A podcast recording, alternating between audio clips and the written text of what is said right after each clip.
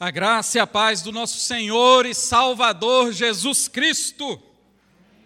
Meus irmãos, vamos abrir nossas Bíblias na carta a Filemon. Carta de Paulo a Filemon. Vamos ler a partir do versículo 8, que só tem um capítulo. Eu vou ler aqui na minha versão, na nova Almeida atualizada, tá? Diz assim a palavra do Senhor: Pois bem, ainda que eu sinta plena liberdade em Cristo para ordenar a você o que convém ser feito, prefiro, no entanto, pedir em nome do amor, sendo que sou Paulo, velho e agora também prisioneiro de Cristo Jesus. Faço um pedido em favor do meu filho Onésimo, que gerei entre algemas Antes, ele era inútil para você, mas agora, porém, é útil para você e para mim. Eu estou mandando de volta a você. Ele, quero dizer, o meu próprio coração, eu queria conservá-lo comigo, para que ele me servisse em seu lugar nas algemas que carrego por causa do Evangelho mas não quis fazer nada sem o seu consentimento, para que a sua bondade não venha a ser comigo como uma obrigação, mas algo que é feito de livre vontade. Talvez ele tenha sido afastado de você temporariamente, a fim de que você o receba para sempre, não como escravo, mas muito mais do que escravo, como irmão caríssimo especialmente de mim e com maior razão de você, quer como ser humano, quer como irmão no Senhor. Portanto, se você me considera companheiro, receba-o como receberia a mim. E se ele causou algum dano a você e lhe deve alguma coisa, ponha tudo na minha conta. Eu, Paulo, de próprio punho, escrevo isso. Eu pagarei. É claro que não preciso dizer que você me deve sua própria vida. Sim, irmão, que eu receba de você no Senhor esse benefício. Reanime o meu coração em Cristo. Certo eu estou da sua obediência. Eu escrevo a você sabendo que fará muito mais do que estou te pedindo. Meus irmãos, o evangelho, ele tem um poder transformador muito maior do que a gente imagina. É, aconteceu em 2011, alguns vão lembrar, um atentado terrorista na Noruega. Um rapaz chamado Anders Breivik, ele assassinou 77 pessoas. Ele foi num acampamento de uma universidade, tinham vários alunos lá, e ele metralhou essas pessoas matando 77 pessoas e ainda tinha explodido antes uma bomba na cidade, num órgão do, do governo. E foi uma tragédia. Foi uma tragédia assim, para os nossos dias. Isso é terrível o que aconteceu. E sabe o que, que aconteceu? Esse homem foi preso. Ele, como um bom terrorista, ele admitiu tudo. No seu julgamento, ele sorriu pediu desculpa aos seus companheiros por não ter conseguido matar mais pessoas. E ainda fez aquele gesto nazista. E, e, ele ficou sorrindo enquanto ele ouvia a declaração do juiz. Então ele foi condenado, mais de 20 anos, e se ele não se recuperar, eles vão analisando e vai prorrogando, prorrogando. O que, que é isso, hein? Lázaro ficou fichinha para esse cara, né? E sabe o que, que ele fez? Há poucos anos, é, ele, ele se matriculou na universidade, onde esses alunos foram mortos. Eles têm direito, os presos têm direito a, a cursar, a fazer um curso superior. E não tem direito à redução, ele faz porque quer fazer. Então ele começou a cursar, fazer esse curso. É claro que não são todas as aulas presenciais, né? Isso é um processo. Primeiro é tudo à distância, depois ele começa a ir um pouquinho. E é interessante essa história, porque ele foi muito questionado, o reitor da universidade. Né, e eu estava lendo uma reportagem da, da BBC, e aí e eles foram questionados, mas como? Esse cidadão matou muitos alunos aqui dessa universidade e agora vocês permitem que ele estude aqui para estudar ciências políticas, porque esse rapaz era um radical de extrema direita, terrível. Sabe o que esse reitor falou? Ele falou só o seguinte: nós acreditamos na redenção. Olha que resposta que esse reitor deu. Talvez você esteja indignado no seu coração. Não, mas não podia. Esse não merecia fazer nem um SENAC. Talvez você esteja indignado com essa resposta desse professor. Mas aí agora cedo eu, curiosidade, eu fui ver qual que é a religião da Noruega. 72% são protestantes luteranos. Eles aprenderam o que a graça de Deus que nós cantamos aqui pode fazer. Eles creem que existe redenção, por mais terrível, pior, por mais vil pecador, pode haver sim redenção. E esse texto que nós lemos aqui, essa carta que Paulo escreveu a Filemon, ele está intercedendo por um foragido, um escravo foragido o nome de Onésimo. Então, esse é o conteúdo da carta. Essa carta foi enviada junto com a carta aos Colossenses.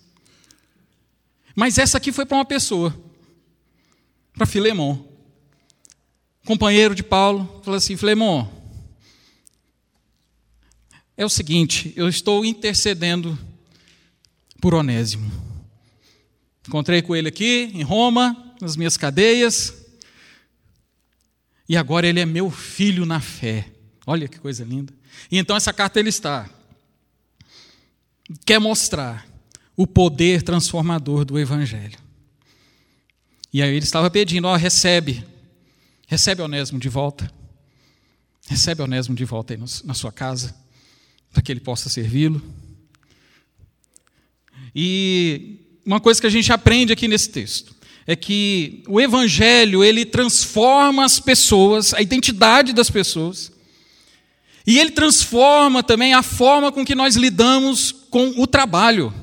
Essa carta é muito importante, a importância dela estar, né, dela ser uma, ela é canônica, mas por que uma carta tão pessoal está presente aqui na, nas Escrituras?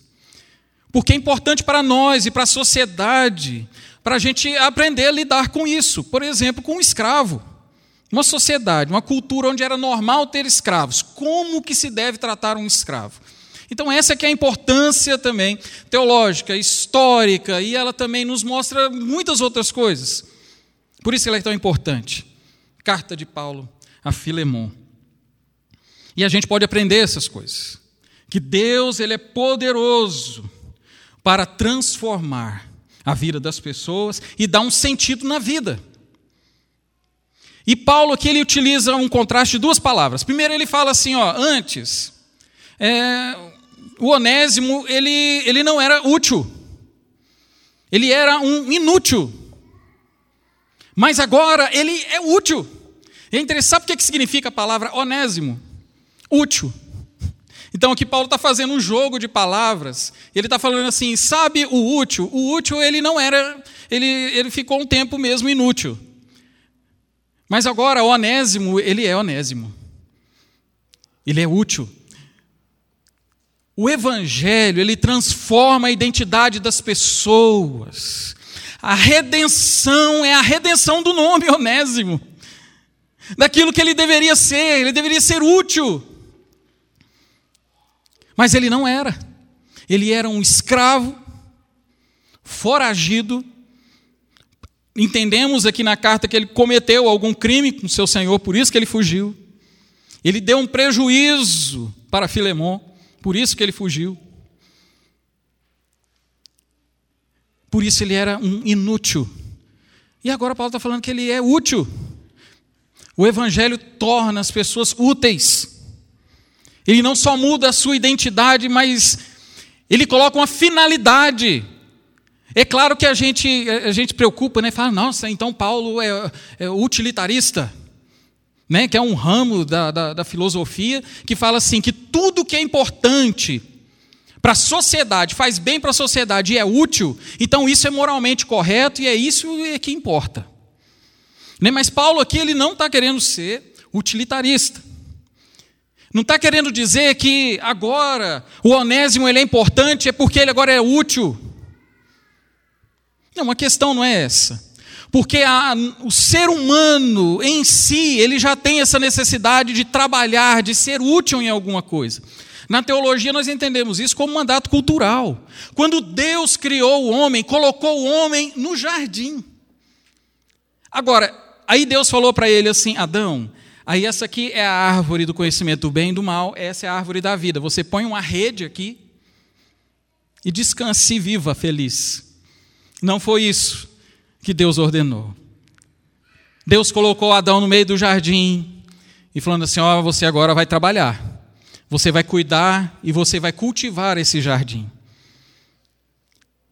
E é lindo isso que Deus coloca no homem, porque Deus dá ao homem a oportunidade de participar da criação, de dar continuidade na criação. Tanto que Deus dotou homens e mulheres de inteligência, capacidade de criar, de inventar. Hoje se produz mais com menos espaço. Por quê? Porque Deus deu ao homem essa capacidade de desenvolver a agricultura, por exemplo. E assim, todo o desenvolvimento de tecnologia, tudo isso foi Deus que deu ao homem. O desenvolvimento da cultura. É aí que vem a palavra cultura, de cultivar, de desenvolver aquilo que Deus já havia feito. Irmãos, olha que coisa maravilhosa, que oportunidade maravilhosa que Deus deu ao homem fazer isso. Meus irmãos, um qual que é aquele João de Barro, por exemplo. O João de Barro fabrica aquela casa desde quando? Desde sempre, ele nunca mudou a casinha dele. Ele morre, vem outro e faz a casa do mesmo jeitinho. Deus cuida deles, deu esse dom maravilhoso para os pássaros fazerem coisas maravilhosas, mas ele nunca mudou, ele nunca desenvolveu, nunca saiu daquilo. Mas o homem não, Deus dotou o homem de capacidades maravilhosas para poder desenvolver a criação dele. Irmãos, isso é uma benção. É claro que hoje está afetado pelo pecado. Hoje nem tudo que o homem faz é para a glória de Deus. Mas aqui, o que Paulo está querendo dizer é que o evangelho é isso. É resgatar a identidade do homem que Deus criou com seus dons e talentos. E agora o trabalho do homem glorifica a Deus. Agora ele é útil. Tanto que o trabalho é o que dá sentido. Alguém que não se sente útil ele vai perdendo o sentido da vida, perde a graça de viver. Fala, ah, para que eu preciso viver? Porque precisa, o homem precisa trabalhar, precisa produzir, porque isso dá o sentido. É claro que o pecado desvirtua tudo isso, essa visão. Mas o Evangelho é aquele que restaura a identidade. Agora, Onésimo é Onésimo. Onésimo é útil. Uma vez o pecado nos afasta de Deus, perdemos todo o senso de utilidade. Agora o que a gente faz parece que não tem valor. A gente tenta, mas não dá certo. Mas o Evangelho é aquele que transforma a identidade do ser humano, que resgata a identidade do ser humano e o torna útil para o reino de Deus. Pensa, meus irmãos, Paulo era cercado de muita gente bacana mesmo em cadeias. Tinham pessoas excelentes ali o ajudando. Mas ele pregou o evangelho para Onésimo, um escravo, foragido, com uma conta nas costas para pagar. Mas ele conheceu o evangelho transformador.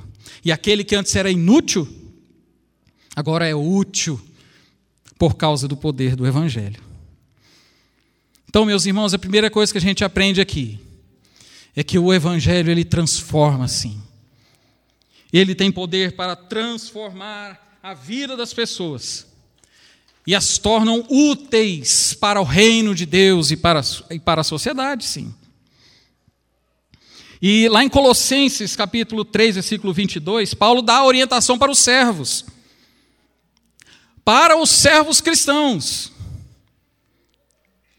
E lá ele vai falar assim: ó, vocês agora vão continuar sendo servos, bons servos, e agora vocês vão trabalhar não pensando mais se vocês estão trabalhando para uma pessoa, mas vocês vão trabalhar como servindo para o próprio Deus.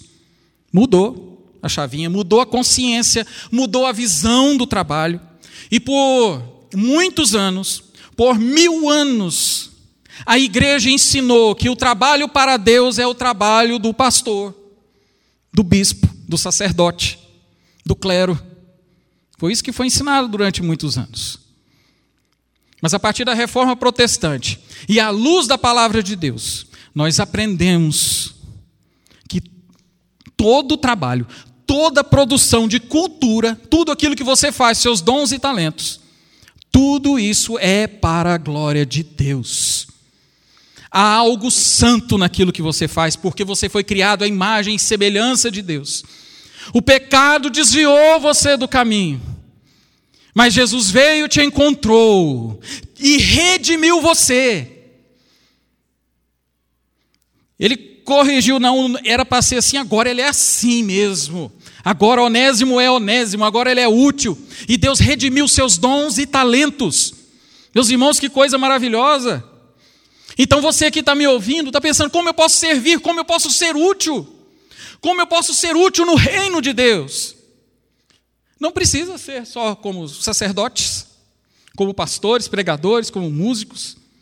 Aquilo que você faz durante a semana é santo, porque você deve fazer não para homens, não para ganhar um bom salário no final do mês. Você faz aquilo é para a glória de Deus. Deus é glorificado através do seu trabalho durante a semana. Irmãos, isso é isso é libertador. E agora Onésimo iria servir. E ele, Onésimo, sim, ele era muito querido de Paulo. Não por ser só um filho na fé, mas porque ele estava sendo útil para Paulo. Aqui não especifica o que, que ele estava fazendo. Mas o importante é que ele era útil, com seus dons, com seus talentos. E assim você também é.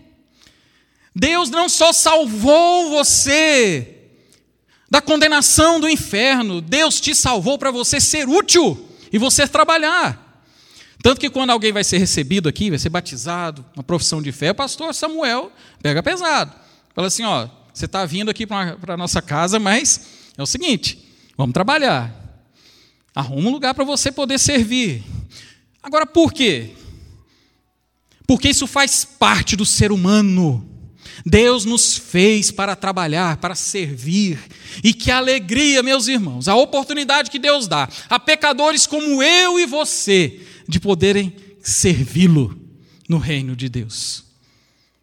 Irmãos, Deus resgata o pecador. E Deus restaura os dons e talentos que você tem, Deus já te deu, para que você use tudo isso para a glória de Deus. Louvado seja o nome do Senhor. É, e uma coisa que, que a gente tem que é, é sempre lembrar: meus irmãos, independente do pecado, independente da pessoa, se nós que estamos aqui, se nós não crermos que o Evangelho tem poder para transformar a vida de qualquer um, o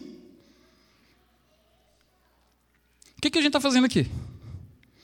Se a gente acha que o poder do Evangelho é limitado, que tem algumas pessoas que ele não pode transformar, meus irmãos, nós estamos muito errados.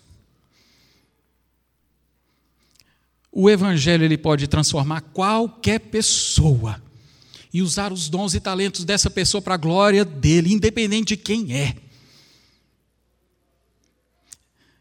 Eu estava lembrando da história de Agostinho. Lembra Agostinho de Pona? Você que estudou na escola, segundo grau, preparando para o Enem, deve ter estudado também, visto Agostinho.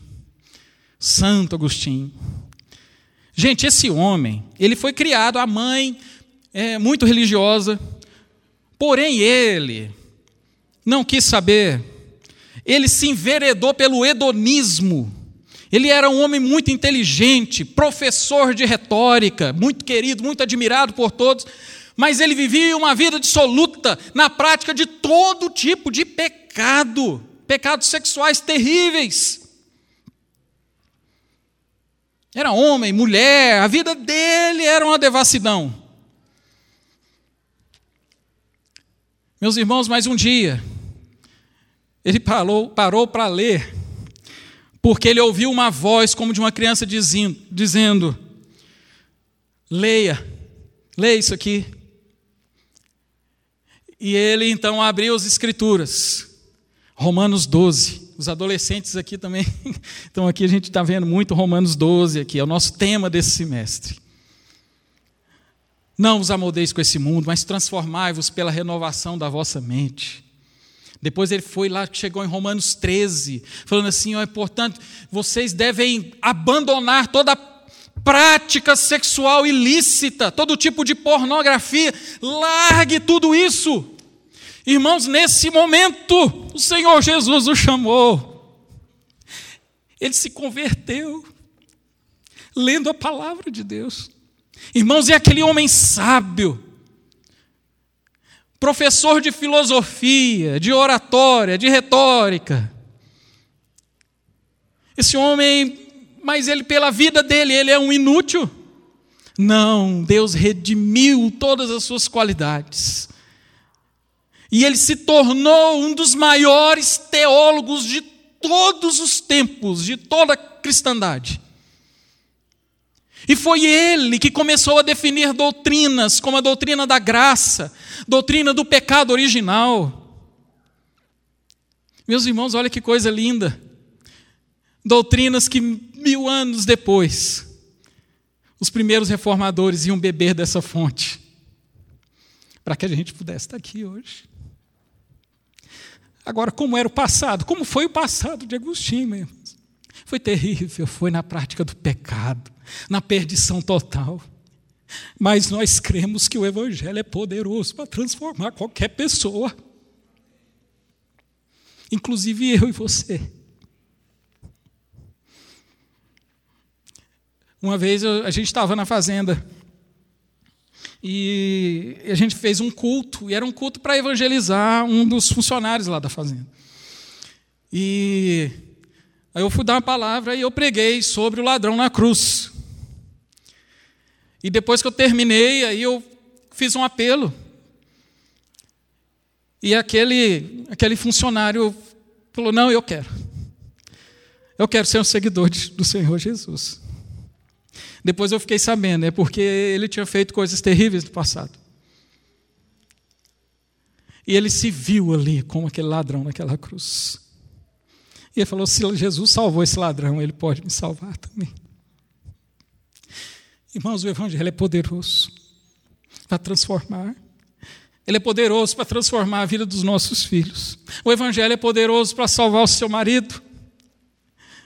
O Evangelho tem poder para fazer isso. O Evangelho transforma, louvado seja o nome do Senhor. Meus irmãos, e depois que, que essa obra é feita na vida de uma pessoa, onde ele resgata, Onésimo agora é Onésimo, aleluia, glória a Deus, ele era um inútil, agora ele é útil. Aí Paulo, na sua carta, ele vai um pouquinho mais fundo. Ele vai falar assim: é o seguinte, ô, ô Agora eu quero que você o recebe. Recebe aí você de novo na sua casa. E no versículo 15 ele vai falar, né? Talvez ele tenha sido separado de você por algum tempo, para que você o tivesse de volta para sempre. Aí o versículo 16 ele vai colocar outro contraste. Ele vai falar assim: Mas agora você vai o receber não mais como escravo Porém, acima de tudo, você vai o receber como irmão amado. Arenilson estava dando escola dominical ali agora, e eu vi um pouquinho na internet assim, e ele falando a respeito dessa importante chamar alguém de irmão. Irmão amado. Olha só, olha o que estava acontecendo. O Evangelho não só transforma a identidade das pessoas, Onésimo agora é Onésimo mesmo. Restaura isso. Restaura os seus dons e os seus talentos. Agora, tudo que ele vai fazer para a glória de Deus, agora ele é útil. Mas o Evangelho também transforma as nossas relações sociais. Agora, que, quando o Evangelho entra na nossa história e na história do nosso irmão, tem que haver alguma mudança, não pode ser da mesma coisa. Tem que mudar. Ó, oh, agora você não vai tratar esse rapaz como escravo, mas agora você vai tratar esse rapaz como irmão. Dizer, é uma. Não é fácil, não. E ele vai alerta isso, e ele ele vai chamar várias vezes, né? E ele vai falar assim, ó, esse ele é meu irmão amado. E ele é muito amado por mim, e ele será muito amado por você também. A relação agora é de amor, é de respeito, é de humanidade. Você não vai tratar ele como escravo mais. E até Paulo vai falar, gente, ó, e ele, esse Onésimo, ele é da igreja de vocês. Ele faz parte dessa comunidade. Ele já deu a carta de transferência, agora ele é membro da igreja de vocês. Vocês vão receber esse rapaz sim. Ah, mas ele é escravo. Não, agora ele é irmão de vocês. Ele vai continuar servindo? Vai. Mas agora vocês vão tratar esse irmão querido, muito amado, que eu queria até que ele ficasse aqui comigo, eu não queria devolver para você, não. Mas para a gente não ter nenhum problema, eu não vou fazer isso sem falar com você primeiro. Por isso estou devolvendo você. Onésimo, vai lá, Onésimo. Vai lá para o seu Senhor. Mas não foi só assim para o seu Senhor. Houve uma mudança social. Ele não era mais um escravo, era muito mais do que isso. Agora ele era um irmão muito querido. Mas o Evangelho ele tem que causar isso em nós. Mesmo que o passado das pessoas seja um passado terrível, mas como nós já vimos, vimos aqui no primeiro ponto, nós cremos que o Evangelho é poderoso para transformar sim a vida das pessoas. Mas que agora nós, como igreja, que vamos receber essa pessoa, não podemos tratar essa pessoa da mesma forma. Temos que tratar e reconhecê-la como o nosso irmão. Tem suas dificuldades, tem os seus pecados, mas você também não os tem. Você também não tem as suas dificuldades. Não estamos sendo todos santificados pelo Senhor. Então, a, o Evangelho ele tem esse poder de humanizar as relações e trazer dignidade que o homem perdeu por causa do pecado.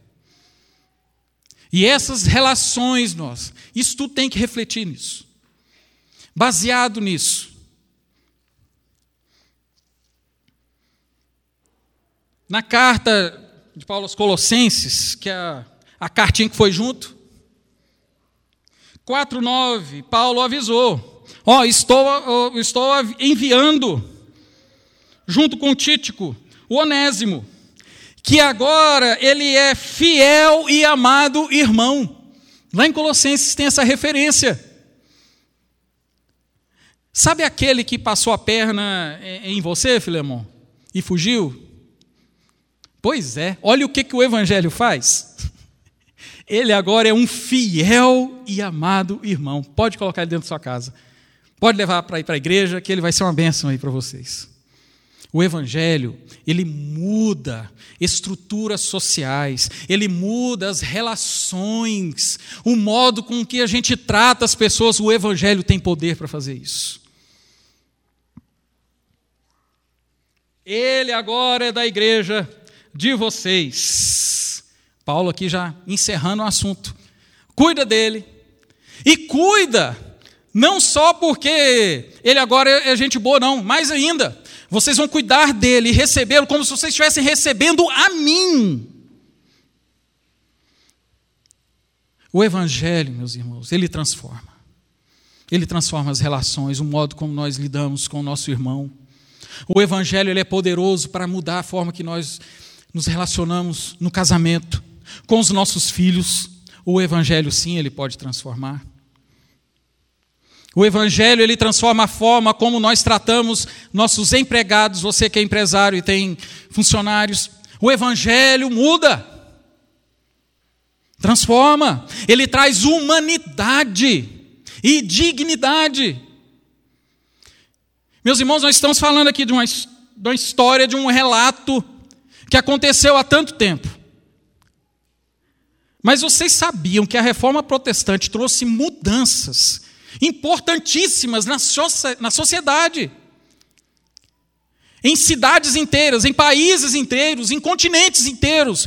Irmãos, o Evangelho transforma. Onde o homem não tinha dignidade por causa do Evangelho, as relações trabalhistas, a forma como, como essa pessoa lida com o trabalho e com as outras pessoas, o fato dela, dela ter sido transformada por Cristo, tudo agora que ela faz também muda. Tudo que ela faz agora é para a glória de Deus. E isso afeta a sociedade. Trouxe dignidade, trouxe liberdade, trouxe prosperidade para muitos países. Sabe por quê? Porque o Evangelho transforma. Porque o Evangelho é poderoso para mudar a história de pessoas e dos relacionamentos. E aí você fala assim: não, mas a história daquele fulano. Rapaz, você sabe de onde que veio? Você sabe o que, que ele fez?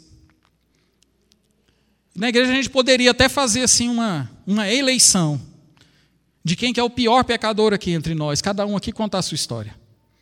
A gente pode fazer isso aqui um dia, mas agora não.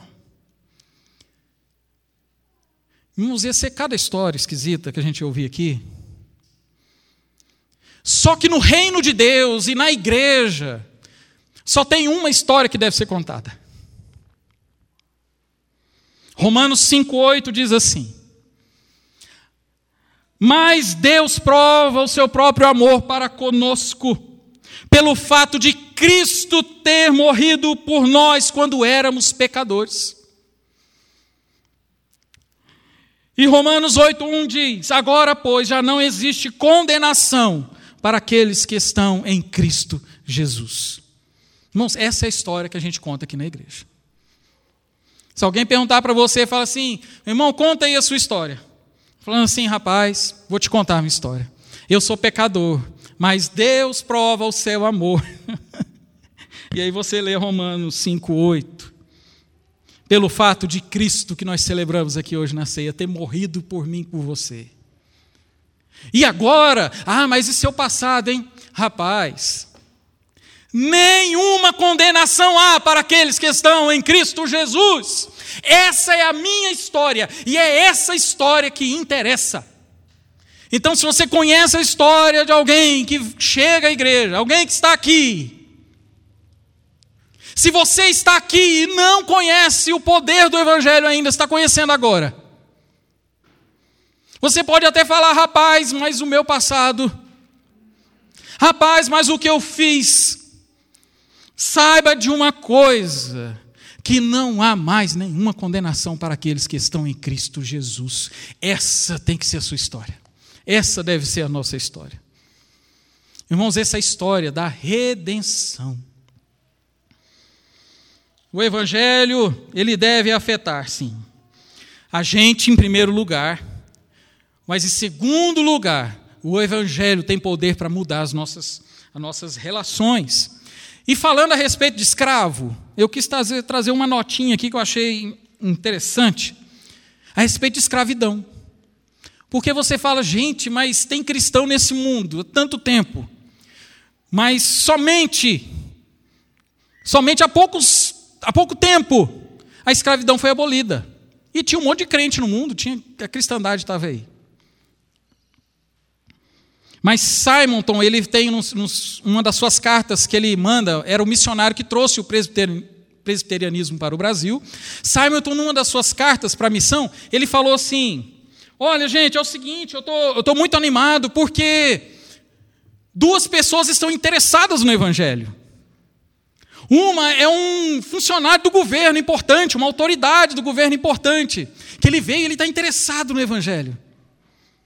E tem outro também que está muito interessado, que ele não perde nenhum culto. Mas ele, tá, ele não sabe ler, mas ele está muito interessado. É um escravo negro. Simon com a mesma empolgação. Tendo uma autoridade do governo, um escravo negro. Ele deu o mesmo valor. Por quê? Porque o evangelho ele muda as estruturas, ele muda o fato, o, como que a gente lida com a sociedade e como nós nos relacionamos. E isso foi assim, uns 20 anos antes da abolição. E ele recebeu aquele negro com toda alegria. Aquele escravo, que era uma coisa absurda naquela época. Mas ele o recebeu com toda alegria. Porque o evangelho, ele muda as relações sociais. E por fim, já queria chamar aqui o pessoal do louvor. O evangelho, ele sempre cobra mais um pouquinho da gente também, um pouquinho, sabe? E Paulo fez isso. Fala assim, ó, creia que ele foi transformado pelo poder do evangelho. Onésimo agora é um novo Onésimo. Mas eu quero que vocês entendam que isso precisa mudar essa relação. Vocês não vão tratar ele como escravo mais, vocês vão tratar Onésimo como irmão querido, como se fosse eu. Aí Paulo foi, foi mais um pouquinho. Ó, oh, e outra coisa. Se ele ficou te devendo alguma coisa, se ele te deu prejuízo, eu pago do meu bolso. Pode colocar na minha conta. Diz aqui essas versões mais novas, NVI e a nova Almeida. Põe na minha conta, eu pago. Fala, mas como Paulo não estava preso, como é que ele ia pagar? Então, alguns dizem que ele tinha contatos importantes, que tinha bala, e que ia emprestar dinheiro para ele, para ele poder fazer isso. Ele tinha os contatos, ele tinha de onde tirar. Outros falam que ele recebeu uma herança, então assim, mas ele tinha condição de fazer isso. Por isso que ele ofereceu, falando assim: ó, se ele está te devendo alguma coisa, fala para mim. Passa o número do seu Pix, a chave do seu Pix, que eu pago tudo que você precisa. Meus irmãos, sabe o que, que o Evangelho faz? Ele gera em nós compaixão e generosidade.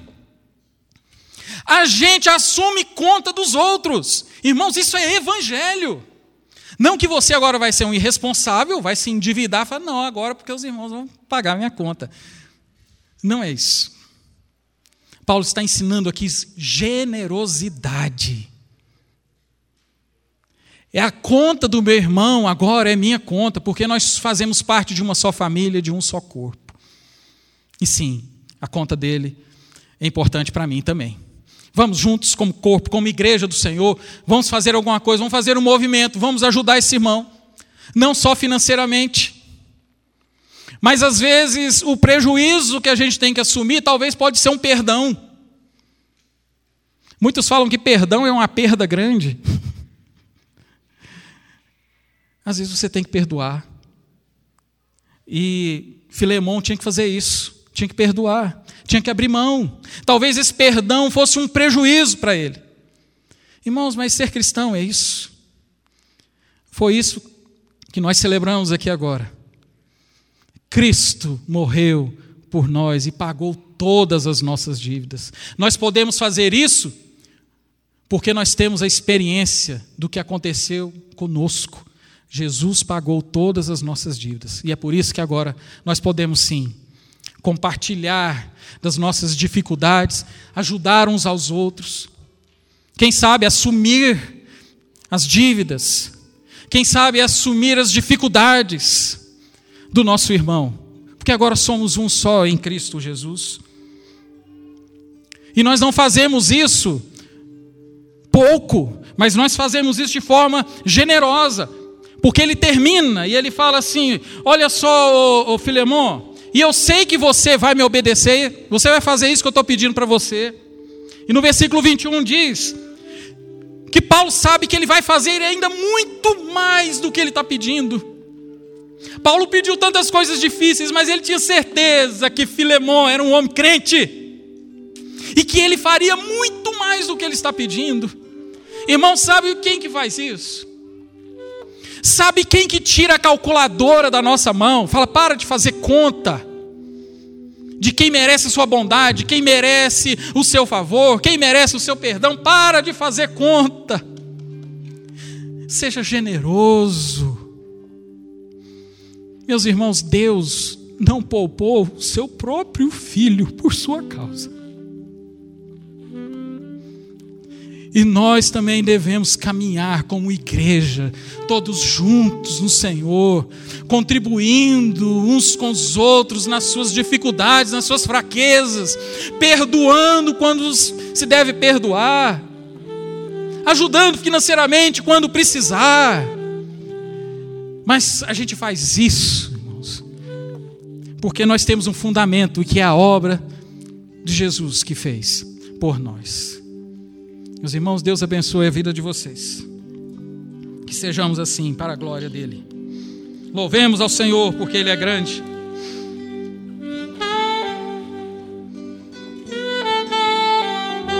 Vamos colocar de pé.